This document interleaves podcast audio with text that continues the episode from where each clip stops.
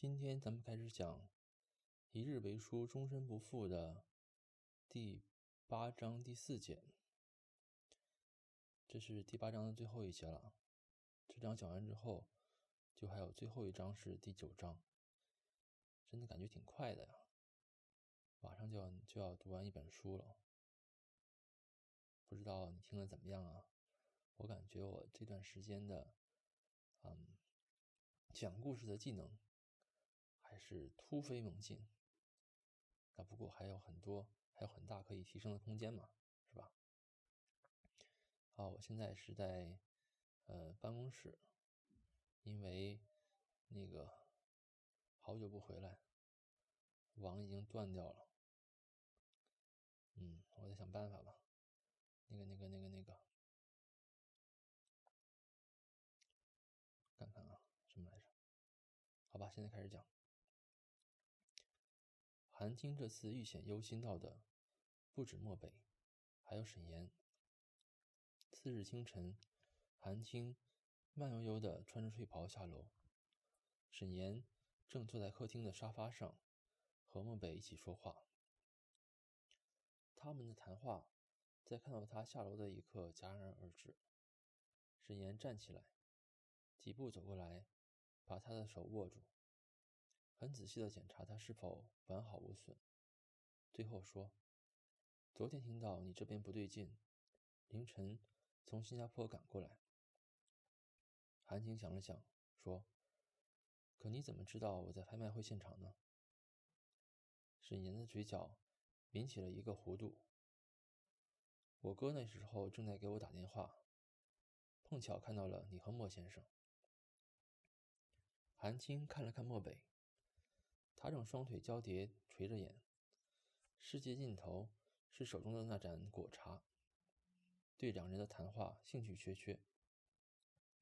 韩青又转过脸看沈岩，看到了他眼底略略的青涩。他的皮肤一向偏白，怎么都晒不黑，所以此刻这一点青涩就显得分明。哎，我觉得。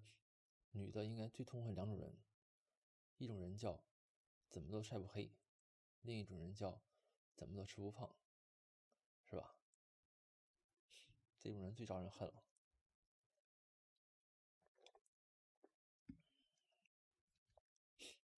韩青说：“你不会一晚上没睡吧？”现在确实有点困。沈岩点头笑笑，比较担心你。我这不是好好的。好不好，总得亲眼看过了才知道。你吃早饭没？也没有。沈岩回头看向漠北，正好漠北也抬头，一副和颜悦色的态度。既然这样，那就留下来一起吃早饭吧。刚刚是我照顾不周，没有叫管家上一些糕点。不用了。韩青拽着沈岩的胳膊，踏前一声。安静出声，我和沈岩出去吃。漠北的眼睛眯了眯，说：“我已经吩咐厨师做了你最喜欢的海鲜粥。”韩青眼神倔强，不吃。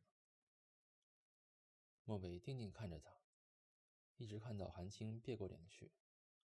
两人僵持的后果，仍旧是漠北让步。他随手搁了果茶，站起来。稳步离开了客厅，临走前轻飘飘的留下一句话：“随你。”因为沈岩来的匆忙，没有带行李，又打算顺便在中国待几天再走，所以两人早饭后一起去了商场，转到南市区，挑选临时的衣物。这个地方韩青很少会来，漠北的衣服从来都是量身定做。十几年不变的那这几种品牌，十几年不变的地点，还有十几年不变的裁缝。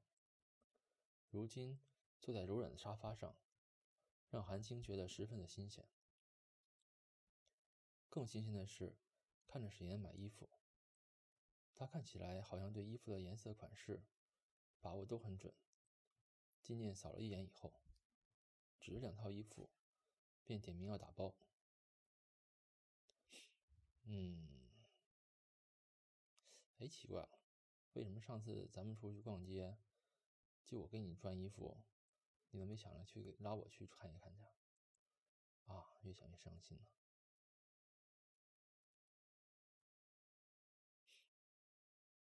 这样速战速决的速度，和漠北简直一模一样。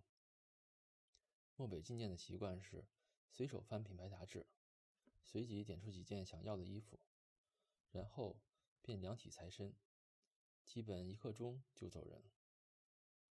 但沙发实在是很舒服，穿着高跟鞋的韩青根本不想起来，眼珠转了转，摆出笑眯眯的态度：“你不试穿就打包。”不用。沈岩从钱包取出银行卡，应该没有问题。韩青推推他：“你就去试试看嘛，万一不合适呢？”沈岩第一眼看向他，一挑眉，稍稍侧过脸。很快就有店内人员察言观色，把衣服抱出来，叫着说：“先生去试试也好，不过先生穿什么都好看。”等一下，上身的效果绝对可以媲美模特。事实证明，店内小姐的话一点也不假。沈岩从试衣间出来后，韩青撑着腮帮子歪头看他，从上到下打量了一遍。要不然你就这穿这个走算了。很快大家都笑起来。晚上，韩青由沈岩送回家，漠北正站在台阶上。喂着那只贪食的金刚鹦鹉，见到他后，机不可闻的微微眯了眯眼。莫先生，沈岩率先向他微微致意。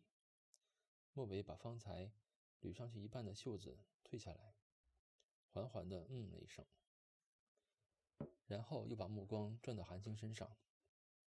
吃晚饭了吗？得到点头的回答后，笑了一下，目光浅淡。对沈岩再次开口：“还要不要再待一会儿？”管家重新做了糕点，不是很甜，可以尝尝，全当弥补早晨我的失误。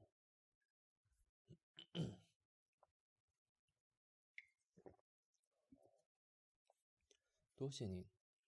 沈岩目光也很真诚，今天就不了。漠北做了个手势，面容越发和蔼，那就不送了。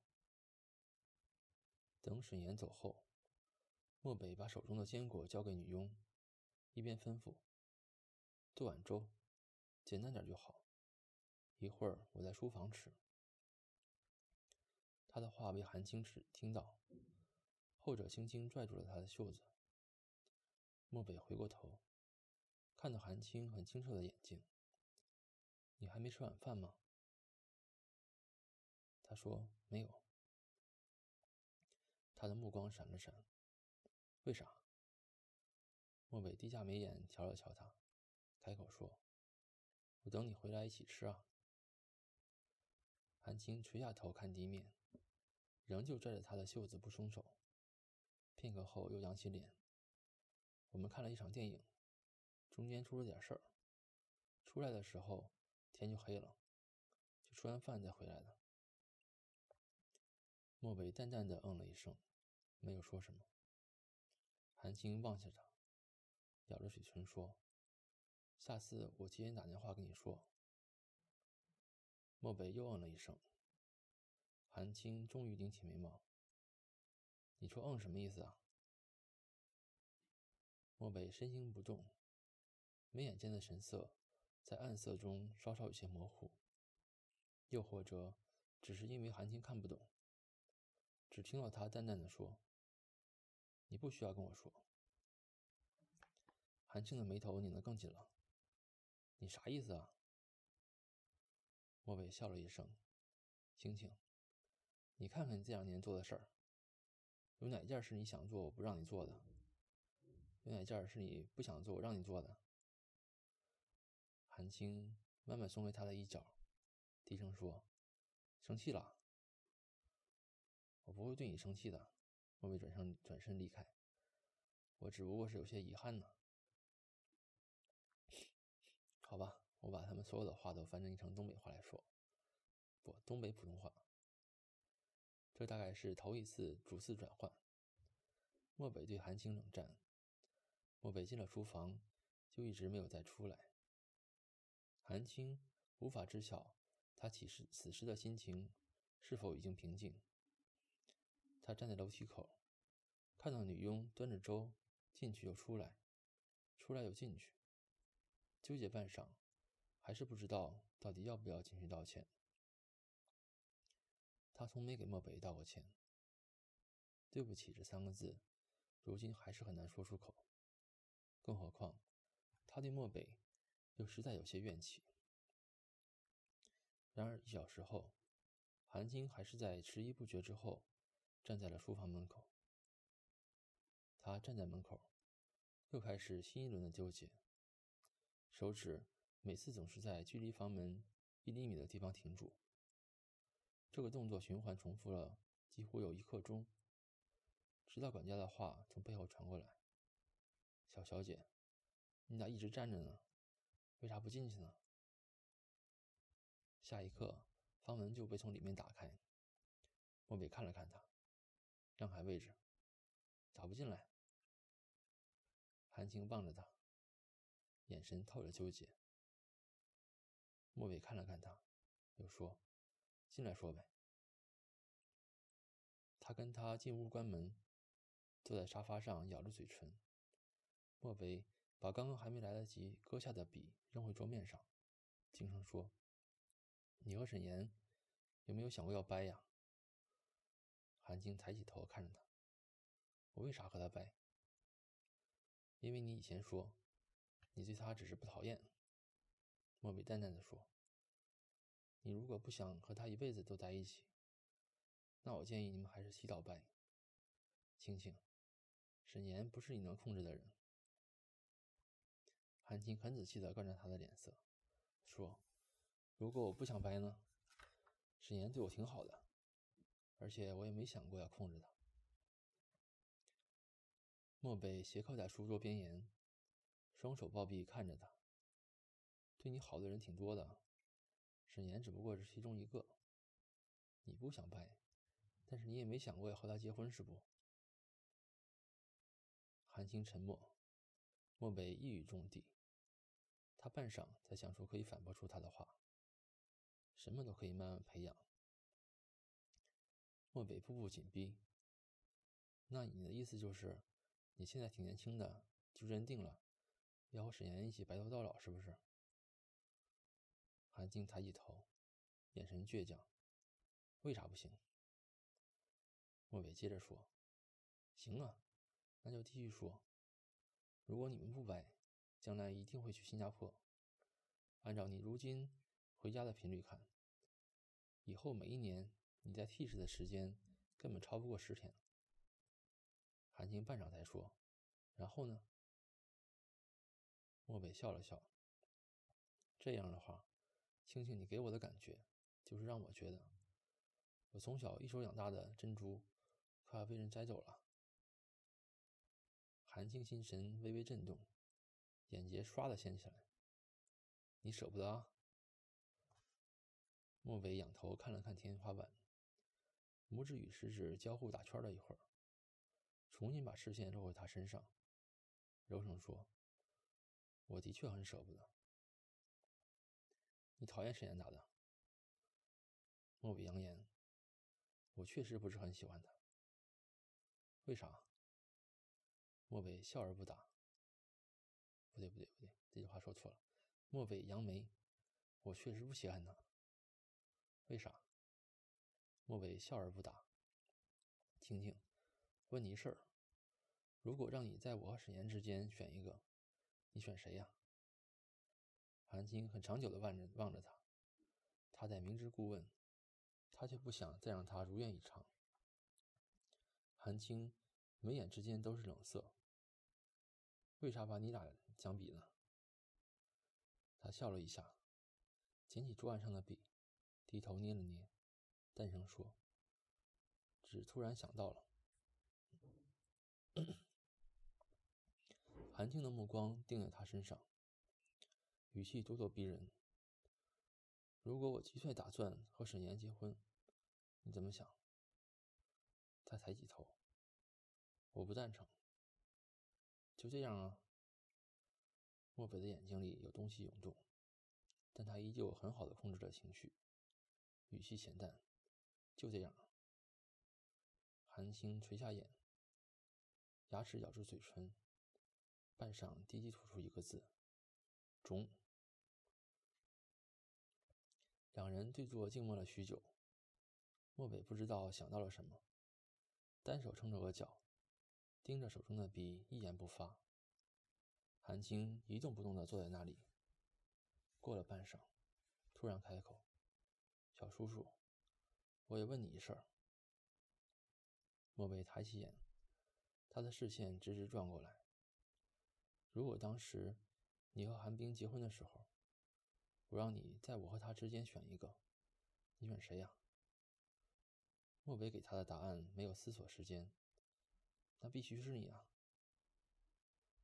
韩青呵了一声，望着墙上一幅国画，望了半晌，悠悠地说：“可你当时仍然娶了韩冰。”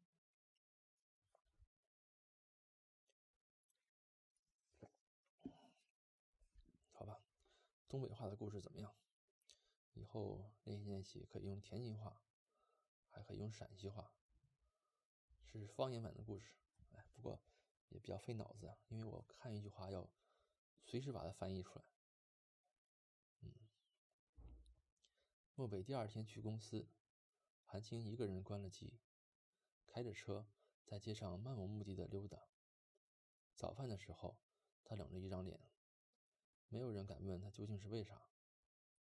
等到漠北离开，他抓住车钥匙往外跑，也没有人敢问他去了哪儿。最后，他握住方向盘，一路开上高架。T 市这一带建设的风光很好，左右视野广阔，绿色植被覆盖地面，很是心旷神怡。然而，他并没有什么心情欣赏。他从前一晚到现在憋闷的难受，把车速开得十分快。这些天，他过得并不比在英国时愉快。每次看到漠北温柔的模样，他都莫名觉得鼻头发酸。他把眼泪忍下去无数次，他想到了那么多往事，一次次触碰纸炭，折磨了这么久，还是在原点。除了偏执越来越深，漠北已经变成他的执念，他的信仰，他的固执成了魔，让他不自由的飞蛾扑火。漠北在任何时候的任何行为、任何语言，都滴水不漏。曾经，他是那么的迷恋他这样的完美，可现在，他是如此的痛恨他装聋作哑。他无法知道，他到底知不知道他在想什么。他自己认为已经表现的那么明显，只差在他在他面前。直截了当的告诉他那三个字，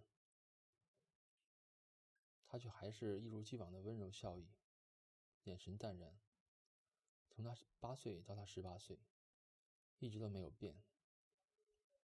他那么累，从没有什么时候像现在这样容易哭泣、失眠、疲惫、不堪一击。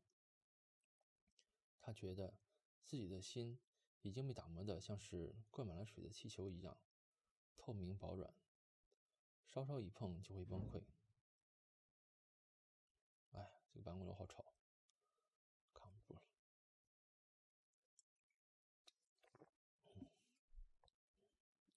等韩青拐过了弯，才终于后知后觉的发现，后面有一辆车子一直在跟着他。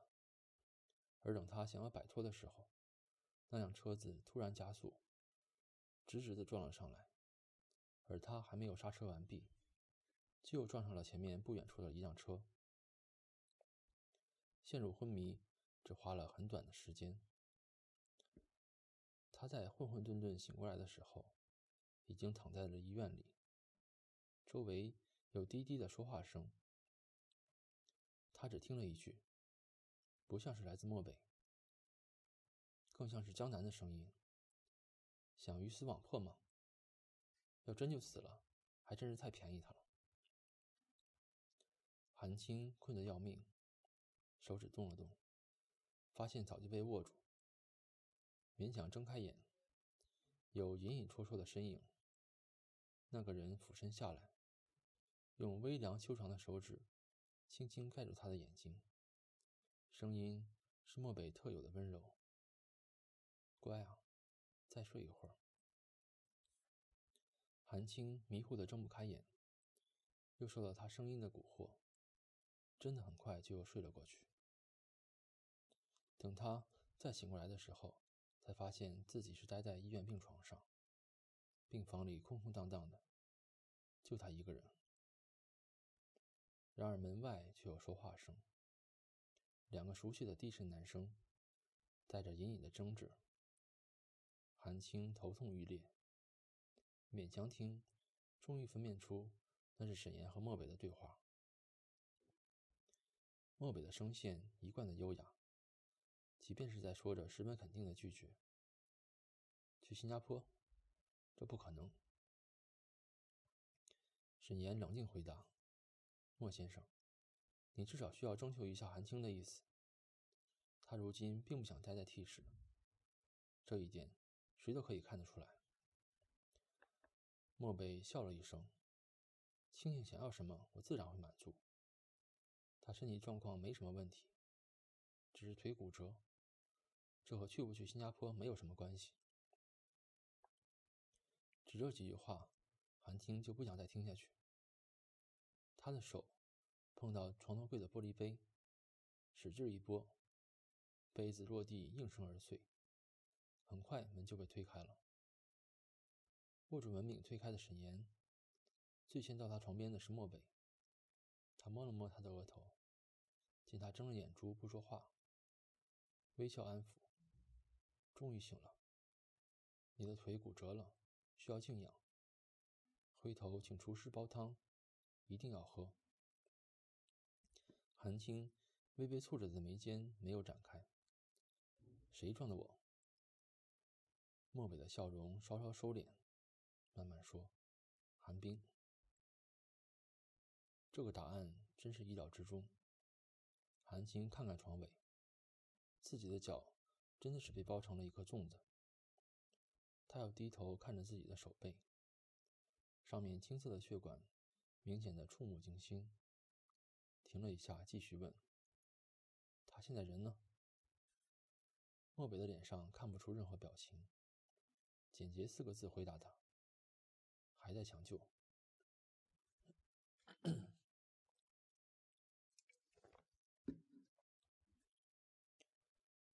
但转眼他又笑着安抚他：“剩下的事儿交给我就可以，你只需要别乱乱动乱跑，好好养伤就够了。”韩青抬眼，安静看向他：“我不想待在这里。”莫北挑眉：“等下办理完出院手续，我们就回家。”饿不饿？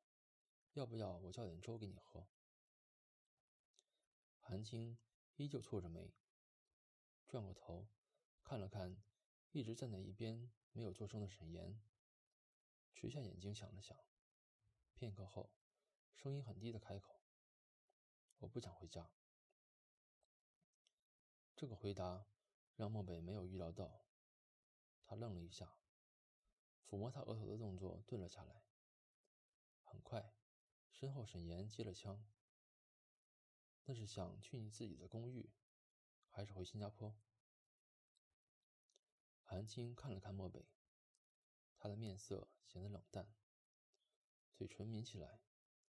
本来半弯腰站在床边，此刻缓缓站起来，盯着他，没有说话。韩青的嘴巴张了张，他在他的注视下。动都不能动。然而，漠北身后的沈岩抱起了双臂，也同样用一双墨色眼睛看着他。他的目光明明什么感情都没有，但却莫名的帮助韩青硬下了心肠。扭过头，看着床头对面的电视机，说了一声：“新加坡。”好了，今天就讲到这儿了。嗯，啊，其实我真是挺想你的。嗯，这么远的地方，好远好远了啊。嗯，很想你。然后不说这个，那思思，今天的故事讲完了，你就好好睡觉吧，晚安。